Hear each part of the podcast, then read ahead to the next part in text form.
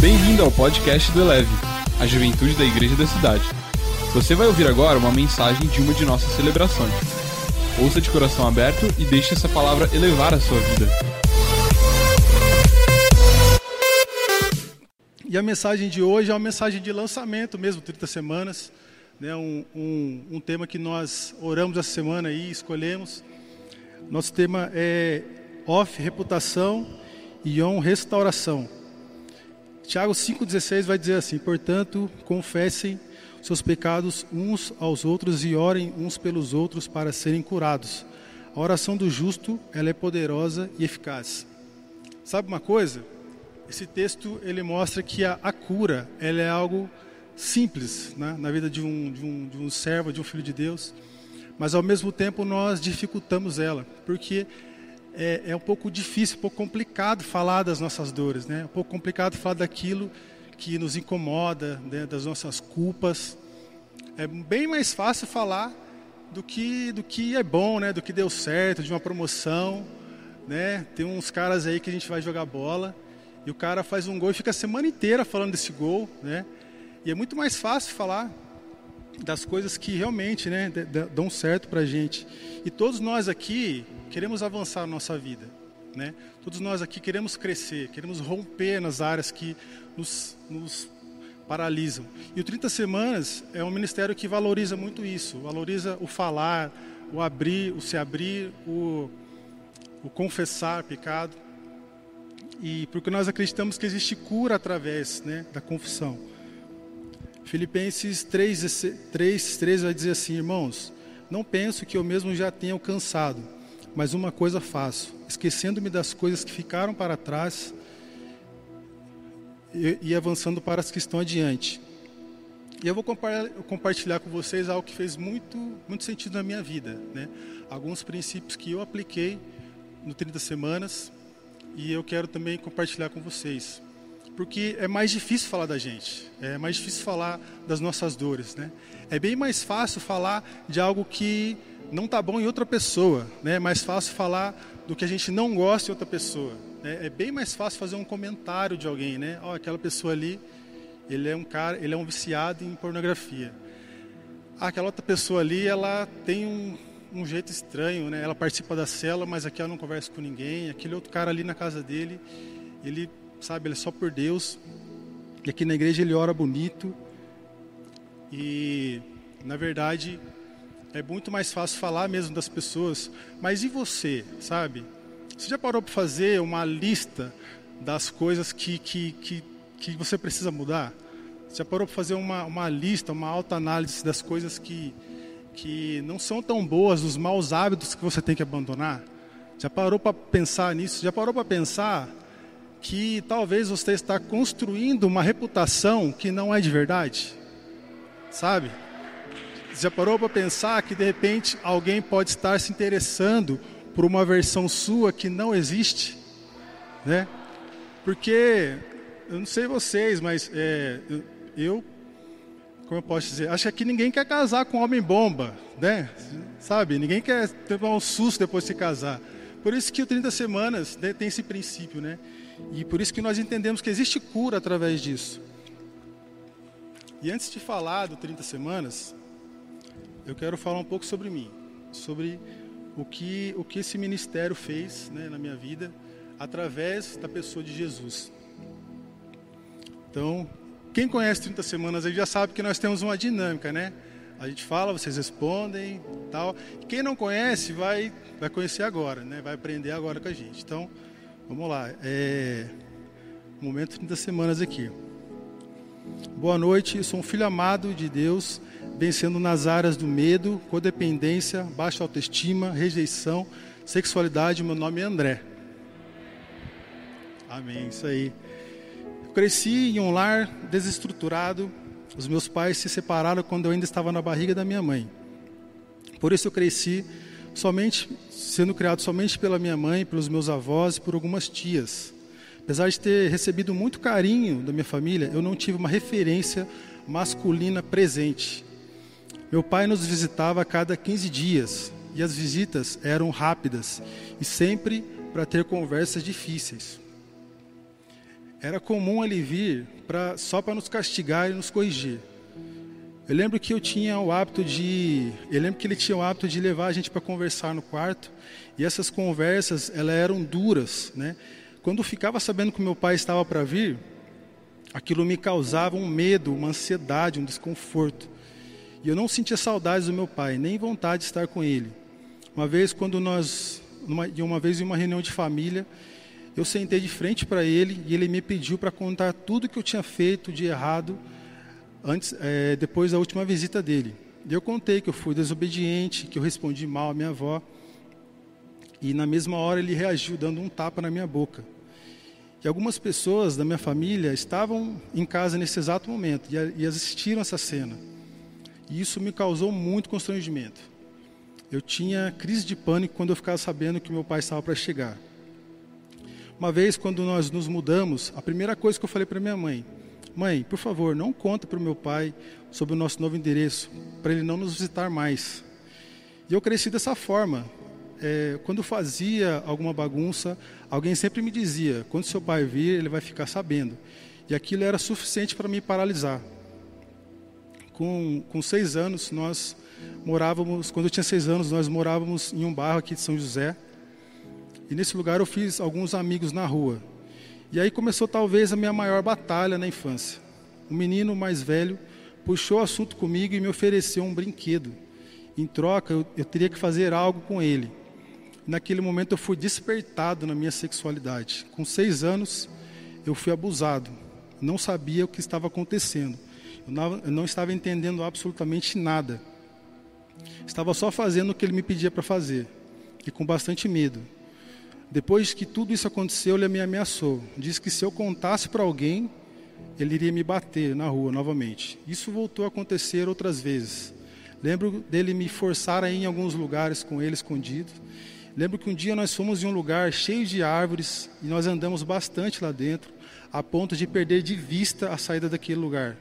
Nesse dia, eu estava com tanto medo que eu disse para ele que eu queria ir embora, que comecei a ter uma crise de pânico, comecei a chorar e eu me recusei a fazer tudo que ele estava pedindo. Nesse dia ele me bateu e saiu correndo.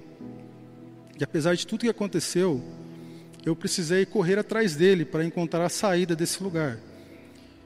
Esse, esse dia, com certeza, foi um dos piores dias da minha vida.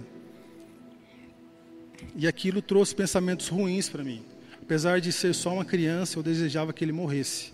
Queria muito que ele pagasse por tudo que ele fez comigo e por toda a vergonha que ele me fazia passar porque as pessoas da rua sabiam disso. Isso me marcou, marcou muito minha infância, roubou a minha alegria e a pior sensação era não poder era não poder contar isso para ninguém, por vergonha, por medo e porque ninguém poderia me proteger daquela situação. E essas lembranças me acompanharam durante minha infância. No dia 25 de fevereiro de 2001, eu aceitei Jesus como meu, como meu único e suficiente Salvador em um acampamento de carnaval da minha ex-igreja, onde eu servi durante 10 anos. Passei momentos incríveis lá, fiz amigos que eu guardo no meu coração até hoje. E apesar de tudo isso que eu vivi, eu nunca consegui abrir essa história com ninguém. Para ser sincero, eu nunca aprendi. É, Para mim, sempre foi muito difícil falar da minha infância e da, e da minha vida. E eu achava que as pessoas não iriam acreditar em mim. Para ser sincero, eu nunca aprendi a convidar Jesus para fazer parte dessa história, mesmo já convertido. No meu coração, sempre tive a dúvida de onde Deus estava quando aquilo aconteceu comigo. E apesar de tantos momentos incríveis nessa igreja, com o tempo eu acabei criando uma casca muito grossa de religiosidade. Não consegui enxergar Deus como um bom pai e nem sentir o seu amor e a sua graça. Por isso, fazia muitas coisas, servia na igreja, mas por medo de perder a minha salvação, por medo de Deus também. Tinha, sentia medo de Deus. Nesse tempo também eu me envolvi com pornografia, com masturbação, e eu não via nada de errado nisso. Para mim, o que era errado era ficar com as meninas da igreja. Por, por isso, na minha mente, eu não estava fazendo nada errado. E esse hábito se tornou uma válvula de escape para mim, para aliviar as minhas dores. Com 20 anos eu comecei a trabalhar em uma grande empresa e depois de dois anos de trabalho eu comecei a ter problemas relacionais nessa empresa, que resultaram em problemas psicossomáticos. Então eu voltei a ter várias crises de pânico, de ansiedade, de medo, manias de perseguição, insônia. E eu achava que eu estava ficando louco. Mas o medo e a vergonha não me permitia abrir isso com ninguém. Eu tinha medo de ser rejeitado, medo de ser internado, medo de ninguém acreditar em mim. Porque eu achava que aquilo só acontecia comigo. Quando eu marquei minha primeira consulta com o psicólogo, eu não contei isso para ninguém, para não por conta da vergonha da exposição. Para minha surpresa, o psicólogo me encaminhou para um psiquiatra. E o mesmo me deu um diagnóstico de fobia social. Então eu comecei a fazer uso de remédios de tarja preta, de antidepressivos e de antidepressivos fortes. Mesmo com tantos problemas, eu orava e não sentia melhoras de nada. Me lembro de um dia me ajoelhar no banheiro do, da fábrica que eu trabalhava e chorar muito, pedindo para Deus me curar daquilo, pois as crises também aconteciam na fábrica. Eu sempre tive um apoio muito incrível da minha mãe nesse tempo. Sabia que eu poderia contar com ela. Mesmo assim, eu não conseguia ser profundo. Ela não sabia, ela sabia os sintomas que eu tinha, mas ela não sabia o que me causava isso. Eu nunca consegui abrir essa história da minha infância com ela. Em 2019, eu recebi um convite para visitar um pequeno grupo da Igreja Batista, a famosa PIB de São José dos Campos, que hoje é a igreja da cidade. E esse foi meu primeiro contato com a igreja. Eu gostei muito do, do pequeno grupo, que hoje nós chamamos de célula, e voltei outras vezes. Logo depois decidi fazer parte dessa igreja. Pouco tempo depois conheci também o programa Celebrando a Recuperação, que hoje nós chamamos de 30 semanas. E apesar de ter gostado muito, eu não fiquei firme. Comecei um ciclo e não terminei. Nesse tempo eu tive vários relacionamentos, todos destrutivos, e eu sofria muito e fazia as pessoas sofrerem também, pois eu não tinha eu tinha marcas na minha vida e eu não sabia lidar com isso. Em 2010 comecei um relacionamento e um ano depois já estava noivo.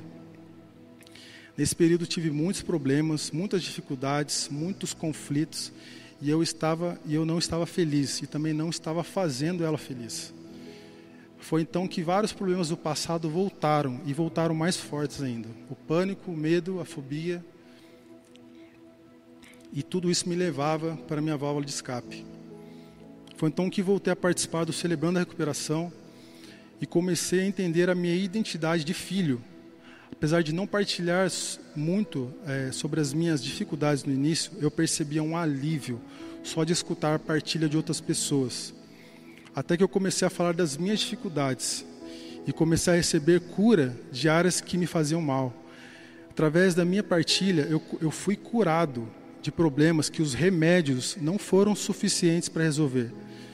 Quando eu percebi, eu já não tinha mais sintomas de pânico, medo, de mais nada. Eu vi se cumprir na minha vida o que está escrito em Tiago 5,16. Portanto, confesse os seus pecados uns aos outros e orem uns pelos outros para serem curados. sentia claramente uma mudança na minha vida, cada partilha, um alívio que só mesmo Deus, na sua infinita graça, poderia me dar. Em 2014, no ano da consolidação, recebi uma palavra no 30 Semanas que mexeu muito comigo.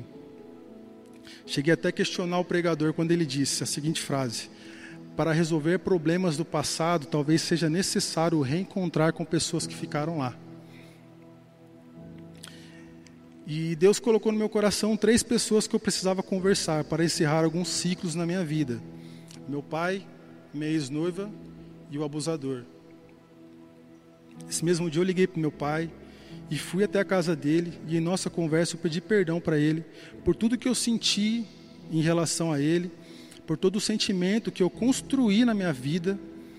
E nesse momento eu liberei perdão para ele também. Depois disso eu senti um amor pelo meu pai que eu nunca havia sentido em toda a minha vida. Eu até já tinha uma boa relação com ele, mas nesse dia o sentimento era muito diferente. Deus estava restaurando a minha paternidade naquele exato momento.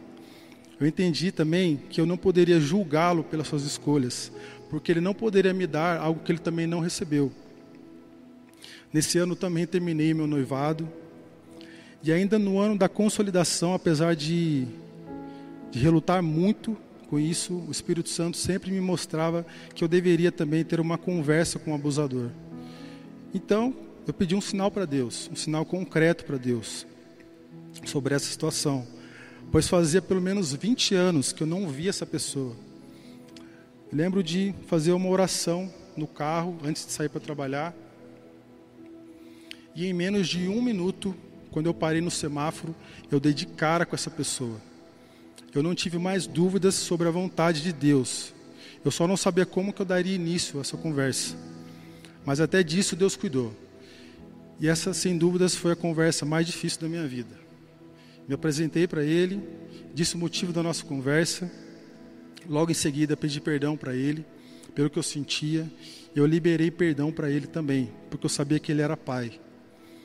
Mesmo sem entender, ele aceitou. E isso aconteceu no último dia do ano da consolidação, dia 31 de dezembro. E no ano seguinte, Deus continuou fazendo grandes coisas na minha vida. Eu já liderava uma célula nesse tempo.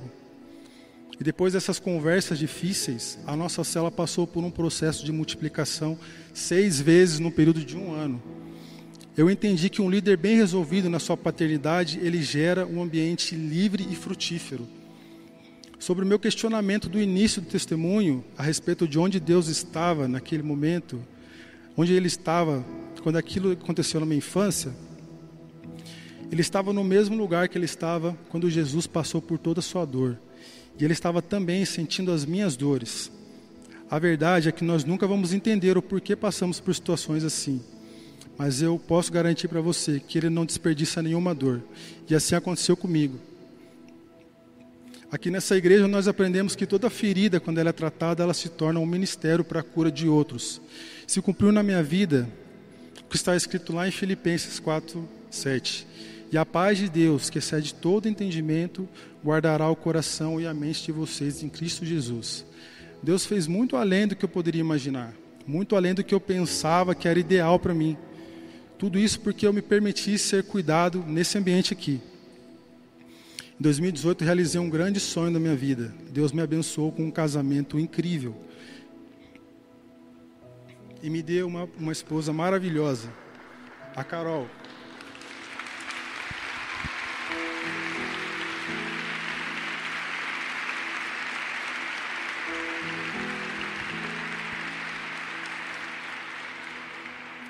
Gente, esse detalhe aqui é muito importante, tá?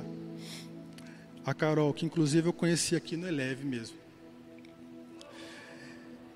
E nosso casamento ele é um presente do céu para mim. Temos uma vida mais que abençoada. E, além disso, Deus nos deu mais um presente. Nós estamos grávidos. E hoje eu sou o supervisor da rede Eleve Bold, sou o, livre, o seu líder do 30 Semanas Eleve e tenho 30 semanas como um estilo de vida. Vivo um dia de cada vez, na certeza de que Deus ainda tem muito para fazer na minha vida e através da minha vida. Obrigado pelo silêncio de vocês.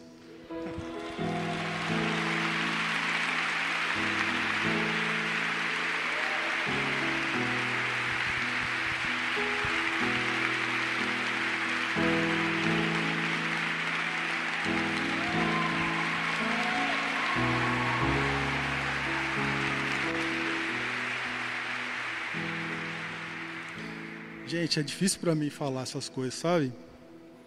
Mas Deus é bom, né? E, então vou continuar aqui. É, gente, antes, antes de falar o que eu falei aqui, eu queria deixar bem claro algo que é muito importante para mim e eu preciso falar com vocês também. Eu, antes de, de escrever isso, antes de trazer isso, eu sentei com a minha família e eu contei para minha família. E eu fui abençoado e fui enviado pela minha família para estar aqui. Tá bom? É, então, seguindo aqui o nosso, nosso a mensagem nós já podíamos, poderíamos terminar aqui, né? Mas tem, Deus tem um pouco mais. Existem muitas pessoas na sua vida, na, na, sua, na, na vida que estão travadas, né? Que estão travadas em suas vidas por coisas mal resolvidas no passado, né? Por algo que, que ainda machuca, algo que ainda segura, né? Problemas como a vergonha, o medo, a culpa, o desânimo estão sempre norteando as vidas das pessoas. Né? Talvez você já tenha escutado a seguinte frase: o tempo ele cura todas as feridas. Mas isso não é verdade.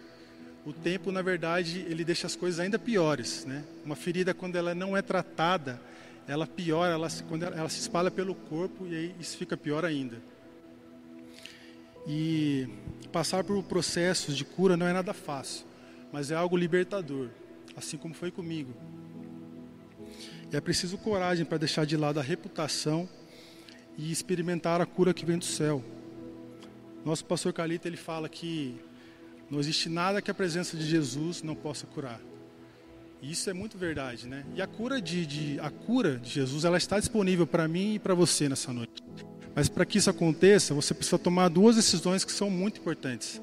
A primeira é querer ser curado e a segunda é começar o seu processo de cura. E eu sei que nós temos, cada um tem uma história, cada um traz assim uma, uma um, algumas lembranças, algumas dores. E você tem a opção de ou, ou, ou usar isso como uma muleta ou tratar isso e usar como ministério, porque pessoas feridas ferem, mas pessoas curadas, elas são agentes de cura também. Amém? E para viver uma cura, e para viver uma cura completa em Jesus, primeiro, primeiro, primeiro ponto, reconheça a sua necessidade de mudança, isso é arrependimento. Pois eu mesmo é, Salmo 51, eu mesmo conheço as minhas transgressões, e o meu pecado sempre me persegue. Sei que eu sou pecador desde que nasci, sim, desde que me concebeu minha mãe. Sei que desejas a verdade no íntimo, e no meu coração me ensinas a sabedoria. Salmo 32 vai dizer: Enquanto eu escondi os meus pecados, o meu corpo definhava de tanto gemer. Então, no 30 semanas, o primeiro passo, o primeiro e um dos mais importantes, é você admitir que você tem um problema. Né?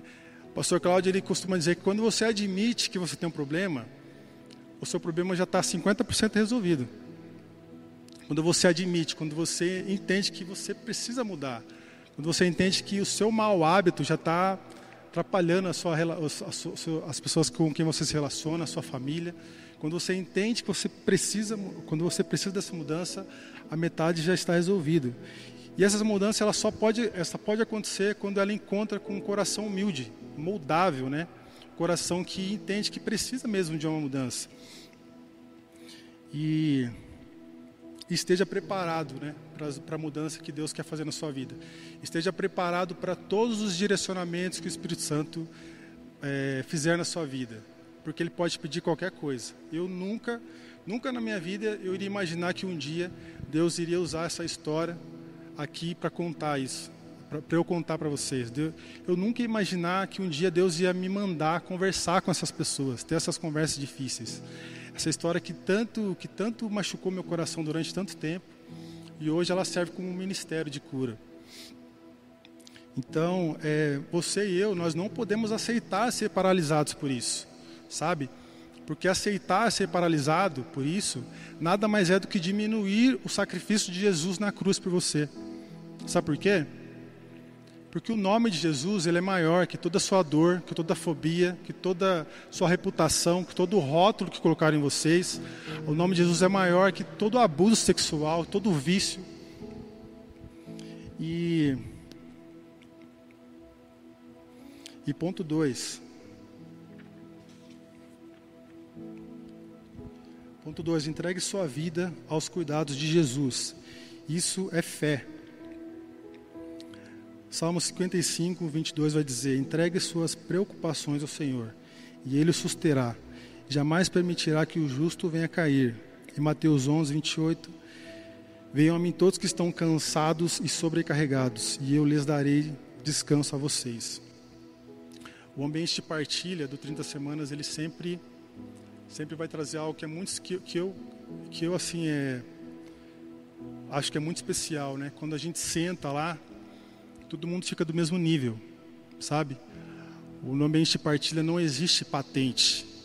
Então você vai encontrar com o seu líder lá, você vai encontrar com o seu pastor, com o seu coordenador, você vai me ver lá, sabe? E lá não existe patente, lá está todo mundo, todo mundo carece do, do, do amor de Deus da mesma forma, todo mundo tem dificuldade, E é um ambiente totalmente, totalmente libertador. E Jesus, além de ele ser o seu Salvador, ele também quer ser o Senhor da sua vida. Sabe, o Senhor de todas as áreas da sua vida. Sabe, de repente você ainda reluta com algumas coisas, né? Sua vida familiar, sua vida financeira, sua vida relacional, sua vida afetiva. Gente, a vida afetiva é a área que talvez a galera mais tem dificuldade, sabe? É a área que a gente mais escuta assim problemas. É a área que a galera mais vem conversar com a gente e está sofrendo. Sabe, porque todo mundo quer encontrar uma pessoa ideal para casar. Todo mundo quer, quer né, se casar com um príncipe, né? todo mundo quer casar com uma princesa. Todo mundo quer encontrar alguém ideal. Mas antes de procurar alguém ideal, você precisa ser alguém ideal para se casar. Sabe, você precisa ser alguém que foi transformado. Quando você aceita a transformação, né, que vem do céu, você se torna também uma pessoa que as pessoas vão, vão olhar e vão, vão te procurar, sabe? um candidato a ser eleito, a ser escolhido, né? Quando você se torna essa pessoa, você começa a ser satisfeito. Então você vai ter a oportunidade de escolher. E E na verdade é que a gente precisa mesmo deixar Jesus tomar o volante da nossa vida, o controle. Então eu preciso aceitar, minha, eu preciso entregar minha vida e todas as áreas da minha vida, né? É, não existe você aceitar Jesus e, e, não permitir que ele coloque a mão no seu bolso, não permitir que ele trabalhe dentro da sua casa, não permitir que ele, que ele visite todos os quartos que tem na sua casa, sabe? Então, e número, número 3. A banda pode, pode subir se estiver por aí. Número 3. Viva cada processo com total confiança. Isso é perseverança. Jeremias 29, 11 vai dizer: Porque sou eu que conheço os planos que tenho para vocês, diz o Senhor. Planos de fazê-lo prosperar e não de causar dano. Planos de dar-lhes esperança e um futuro. Passar por um processo como esse vai causar um pouco de dor, um pouco de sofrimento, mas também vai te causar liber, libertação, leveza. E no livro Esmagado, T.D. Jakes diz assim: a semente ela não não consegue entender a videira que ela está se tornando. Dificilmente nós vamos entender o que Deus está fazendo na nossa vida num processo desse de, de de libertação. Dificilmente nós vamos entender o que, que sabe, para onde que Deus está nos levando. Essa semana, essa semana a Carol, por conta da gestação dela, ela ficou, teve uma crise de náusea, de, de bastante dor, e nós corremos para o hospital. E aí, chegando lá, o médico entendeu que ela precisava ficar lá, precisava ficar internada. E aquilo é, trouxe um desânimo, né, uma, uma, uma angústia para a gente, né, porque ela não gosta de ficar lá. Ela ficou outras vezes. Aquilo trouxe uma tristeza e ela ficou é, de quinta para sexta, de sexta para e de ontem para hoje. E ontem nós oramos juntos. E oramos e ao mesmo tempo que nós orávamos, nós estávamos agradecendo a Deus por um processo que Ele está permitindo que a gente passe. Porque esse processo que está trazendo dor, está trazendo é, dificuldade, no fundo ele está gerando vida, né? Daqui a um tempo nós vamos trazer aqui o nosso nosso bebê, né, para vocês conhecerem. Isso está gerando vida. E o processo que Deus tem para você também, por mais difícil que seja, ele vai trazer vida, ele vai trazer reconstrução, ele vai trazer algo novo para sua vida, um novo tempo. E o pastor Carito ele diz que a obediência ela te leva onde a sua fé não alcança. A obediência também é uma das marcas de um discípulo de Jesus. Porque é difícil ser obediente quando não é você que está no controle. É difícil né, acreditar quando, quando você não está vendo. É difícil colocar o pé quando não tem chão. Mas você precisa confiar em Deus. E o perdão também que é algo fundamental nesse processo de cura, de libertação. Sabe, eu esperei 20 anos para liberar a vida do meu pai, para pedir perdão para meu pai. E você não precisa esperar tudo isso, né? Talvez tenha alguém aí que você está segurando no seu coração, Talvez tenha alguém que precisa mesmo ser liberado, alguém que precisa escutar isso de você. Talvez essa pessoa, pode ser que essa pessoa também nem saiba, né? Do que você, do, do que está passando, qual é a lembrança que ela te causa. E nesse momento você também precisa esquecer o senso de justiça, que diz que você não precisa pedir perdão se não foi você que errou. Né? Você precisa sim pedir perdão porque é você que tem Jesus. Amém? Consegue citar comigo aqui? Então, larga um pouco o seu senso de justiça. Se tem alguém que você ainda está segurando, né, horas durante essa semana, e vai atrás dessa pessoa, peça perdão. Não perca aí de fato aí o, esse ciclo do 30 semanas, que é muito é, é, é libertador, é algo assim para a sua vida. Ah, nós estamos aí no ano da nós estamos no ano da, do avivamento e o avivamento ele passa também por uma, liber, por uma libertação de dentro para fora, sabe? Talvez o avivamento que Deus quer para sua vida é isso, né? É você pedir perdão para alguém. Se você achou que o avivamento era você orar em línguas, cair no chão, babar, orar para alguém por cura, né? É, você está completamente errado. O avivamento também é uma mudança de dentro para fora. E para concluir, Gálatas 2, 20 diz assim: Fui crucificado com Cristo, e assim já não sou mais eu quem vive. Cristo vive em mim, e a vida que agora vivo no corpo, vivo-a pela fé, no Filho de Deus, que me amou e se entregou por mim. Então, de fato, né, decida viver essa vida abundante que Deus tem para você. Eu queria orar com você, queria pedir que você fechasse seus olhos, baixasse sua cabeça. É, o 30, 30 semanas ele é uma ferramenta que Deus nos deu, né, para cuidar, para nos levar para um outro nível. Mas ele é só uma ferramenta. É só uma ferramenta. Quem pode trazer cura para o seu coração, quem pode te livrar né, das suas dores é só Jesus. O mesmo Jesus que, que, fez, isso, que fez essa transformação na minha vida. E essa noite ele está aqui, ele também quer fazer uma transformação na sua vida. Está num contexto de igreja perseguida, a igreja está sendo perseguida. Imagina aí no Líbano, pronto, os caras estão lá reunidos, a igreja ali é perseguida, eles estão no meio da floresta, está todo mundo reunido, orando, clamando, intercedendo. E o que que acontece? Batem na porta. Não chegou aí, mas é um barulho de bater na porta. Bateram na porta, todo mundo fica com medo. Quando eles abrem, é o exército. Cinco homens do exército entram e falam: O que, é que vocês estão fazendo aqui? Eu vou dar uma chance para vocês.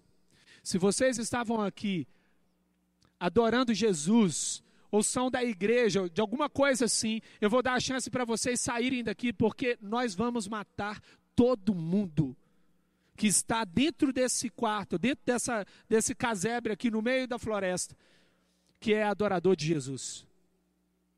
Dentro daquele ambiente, tinham sete pessoas, ficaram só duas. Só duas. E então aqueles cinco homens do exército fecharam a porta. E eles falaram assim: Vamos orar. Os caras, como assim vamos orar? Eles falaram: É porque nós não estamos dispostos a orar por quem não está disposto a morrer por ele. Ei! Você sabe o que, que acontece? O reino de Deus por toda a face da terra está crescendo de uma maneira gigantesca. O inimigo está matando no Oriente Médio, mas a igreja cresce com força. A igreja cresce. Eu fui lá no Egito e vi o movimento de juventude. Para você poder entrar na igreja no Egito, tem um tanque de guerra na entrada e um outro tanque de guerra na saída. As pessoas passam e você tem que passar por um detector de metal. Eles pedem a documentação alimentação para você, a igreja fervia de vida. Eu quero te dizer uma coisa: nós nascemos por um evangelho apaixonante. Jesus Cristo não falou palavras, ele foi até a cruz. Paixão é aqueles que estão dispostos a morrer pela causa. Se você ainda não sabe pelo que morrer, você ainda não descobriu o motivo de viver.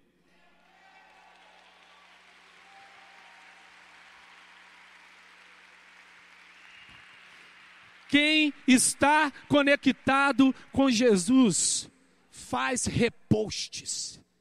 Eu sou um reposte de Cristo. Uau! O que, que as pessoas acham quando elas entram no seu Instagram?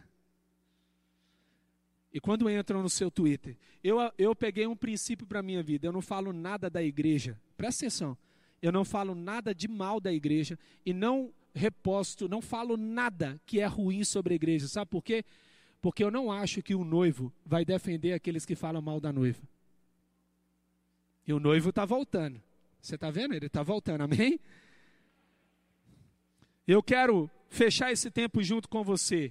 Todas as passagens que lemos aqui é sobre João. E a Bíblia diz em João 13, 23, como eu mesmo falei com vocês, João falando sobre si mesmo. Um deles, diz assim, ó, um deles, o discípulo a quem Jesus amava, estava reclinado ao lado dele. A questão não era se Jesus amava mais ao João. A questão é que João se sentia o mais amado. A questão era que João estava tão conectado com Jesus que não tinha espaço para escassez, não tinha espaço para. Será que ele te ama? Será que de fato ele te ama? Será que você é realmente o um amado? Sabe como é que essa cena aqui é? É João com a cabeça nos ombros de Jesus. Você consegue imaginar isso? Tanto ato de carinho. E eu quero deixar então a última estratégia de marketing digital para você do reino. Faça parte dos amigos próximos de Jesus e receba mensagens exclusivas dos céus para você. É só mensagem dele e para aqueles que andam perto. Deixa eu só contar para vocês, filho. Hoje à noite eu tenho algo para você. Imaginou? É, eu faço parte do Close Friends de Jesus. É. Que tal você, na sua oração, falar assim: meu amigo, querido amigo, você que eu ando todos os dias, você que sonda o meu coração todos os dias, com você que eu acordo todos os dias. E eu fiquei pensando, se a presença não fosse importante, Jesus Cristo não teria vindo à terra. Ele teria feito uma live dos céus. Mas a presença era importante, sabe por quê? Porque o último grau de demonstração de amor é na presença. Não dá para dizer, eu te amo, eu te amo, eu te amo. Para Esther, a minha paraibana, que tem uma peixeira amolada, foi necessário, por livre e espontânea vontade minha, ninguém me obrigou a me mudar para lá. o que, que eu aprendi? Eu aprendi que não bastava mais ficar à distância. Toda a distância agora está sendo rompida toda a distância, em nome de Jesus. Eu quero deixar então essas palavras aqui com você. Jesus sofreu solidão e distância. Em Mateus 27, 46, ele diz: Meu Deus, meu Deus, por que me abandonaste? Por que, que ele passou por solidão e distância? Para que eu e você fôssemos reconciliados com o Pai. E a palavra de Deus diz: se quando éramos inimigos de Deus, fomos reconciliados com Ele, mediante a morte do seu Filho. E ele e eu fecho aqui com você dizendo para que nós possamos ter intimidade. Em João 18, no versículo 16, Jesus disse: Deixem vir a mim as criancinhas, porque delas é o reino dos céus. Tudo isso acontece só para nos lembrar de que talvez a gente aprendeu o modelo de maturidade terreno e a gente acha que ser maduro é sair de casa. Sabe, eu me lembro quando meu pai falou assim: filho, você quer fazer um curso onde? Eu me lembro que eu primeiro pensei: qual o lugar mais distante? Japão. Pai, quero fazer no Japão. E eu pensava: quanto mais eu posso ficar distante deles? Porque dentro de um contexto terreno, ser maduro é deixar de depender dos pais. É ou não é verdade? A deixar de depender dos pais vai me deixando mais maduro. Mas o processo de maturidade espiritual é o inverso. Não é deixar de depender, é voltar para casa. E o que Deus trouxe ao meu coração é de que faz parte do pai terreno falar assim, filho, a sua maturidade significa deixa de depender de mim e começa a depender dele. À medida em que você se distanciar de mim, que o seu coração esteja mais próximo dele. À medida em que você for exposto a algumas situações na sua vida, não se esqueça de que eu posso ser a sua referência, mas ele ainda é a referência maior, ele é a referência inteira, ele é a referência completa. E então, ouvimos a palavra de Deus dizendo em vários momentos: Abba, Pai. Abba, Pai. Que significa literalmente Segundo Esther, painho. Painho. Olha, painho. Obrigado, vice. ou papai ou paizinho. Porque aqui nesse caso, o diminutivo não é a diminuição da pessoa, mas é diminuir a distância. Ele é meu paizinho. Elevou sua vida? Compartilhe.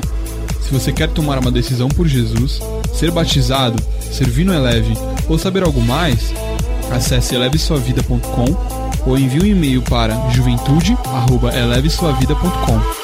Que Deus te abençoe.